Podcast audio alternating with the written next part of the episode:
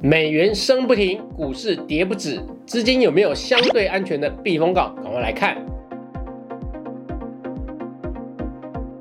社长聊天室秒懂财经关键字，大家好，我是峰哥。今年以来美元非常强劲，我们来先看美元对台币，它从年初迄今啊，这边是统计到五月十二号就升值了七点二趴。而美元指数啊，美元指数就是美元对一篮子货币一个综合表现，它创下了二十年来的新高。那这个指数越高，就代表美元对这个篮子里面大多数的货币都是升值的。造成美元能够强劲升值的主要关键，就是因为美国快速升息，它从年初接近零的水准，到现在已经升了三码，也就是零点七五趴。然后市场预期到六月还会再升两码，也就是再升零点五趴。不过你不要以为这样就结束了，因为这个升息还没有终止。如果美国的经济在快速升息下还能够保持稳定，那么甚至市场上有些预测认为，到年底的时候，美国的短期利率可能会来到三趴的水准。美国升息这么快，让股市、公债、台币、日元、韩元这些资产几乎都受到了重击。但有没有创造出其他的投资机会呢？当然也有。只是你不要奢望会有像过去几年的股债齐涨那样的好日子，在大环境这么剧烈的变动下，今年的资产布局就是先求稳，采用防御优先、先求保护大资产的策略。我们在伺机以小部分资产来找寻攻击机会。那么我们就来看，在美元强势下有哪些相对好的投资机会，主要是美元存款。美元保单，还有少部分的基金。首先来看美元存款，有存美元定存的人应该会发现，最近利率一直升，真的还蛮开心的。本来在年初美国还没升息之前，美元一年期的定存利率差不多是零点二趴上下。啊，当时的台币一年定存利率大概是零点七趴，所以相对来说，当时存台币是比较划算的。所以美元定存当时真的是食之无味，但又弃之可惜。不过到美国的第一次升息后，美元一年期定存的利率就上跳到接近零点五趴，然后美国第二次升息之后，利率直接上看一趴了。我们来看这张表。到五月十六号的统计，美元一年期定存利率超过一趴的有四家，像台北富邦银行是到了一点一八趴，第一银行跟联邦银行有一点零八趴，台气银则是有一点零五趴。按目前银行反映美元利率升息的状况，接下来如果美元继续升息，定存利率继续跟好跟满的可能性相当高。就连一个月的利率现在都已经来到了零点四五趴上下。如果怕现在存美元会让利率就锁住一年的人，你可以先存一个月的短期定存，等到美元利率上升到比较稳定的水准。或是已经达到你期待的目标利率水平，你再改存一年期的定存或更长期，这也是一种定存的策略。另外，最近有些银行会推出专案的美元存款。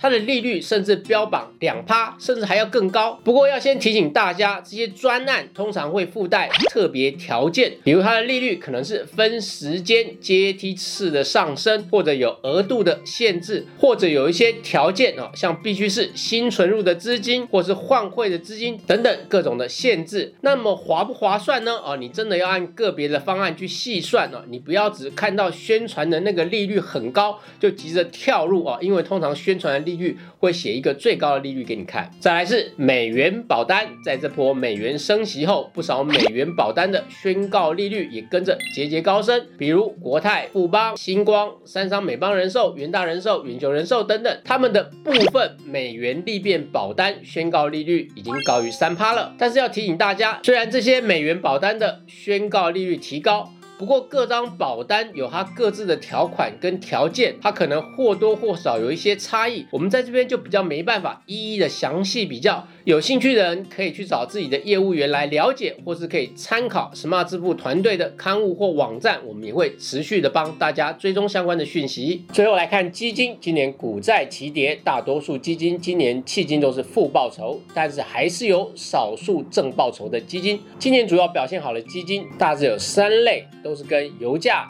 大宗原物料出口国与农粮有关。第一类是能源基金，譬如 NN 能源基金、贝莱德世界能源基金。以美元计价来看，年初以来大约有将近三十趴以上的报酬率，非常惊人。若以台币计价，则更高达四十趴啊，因为有汇兑的利益。第二类是原物料出口国基金，比如保德信拉丁美洲基金、富兰克林坦博顿拉美基金，以美元计价报酬率大概在七到八趴。那以台币计价的报酬则到达了十五到十六趴。那汉雅巴西基金它是单一国家基金啊，涨幅更大，美元计价报酬率超过十一趴，台币计价则超过二十趴。那第三类是农业基金啊，涨幅稍微温和一点，像是霸凌全球农业基金，以美元计价报酬率超过三趴，台币计价则超过十一趴。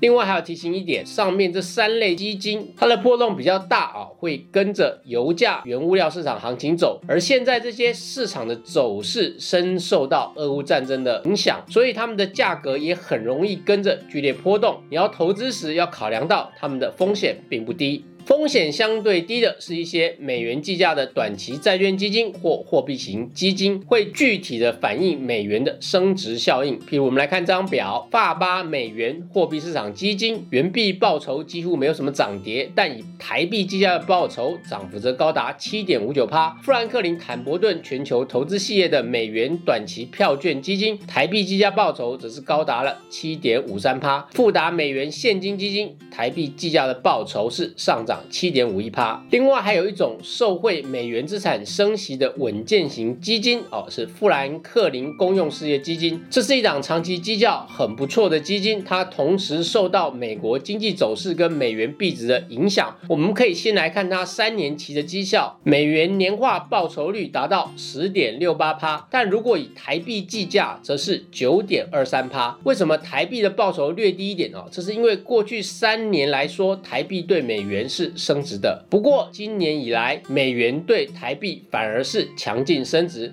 所以这档基金它的年初迄今的报酬以美元计价是二点三三趴，台币计价则是十点零四趴，差异非常大，充分反映了美元升值的利益。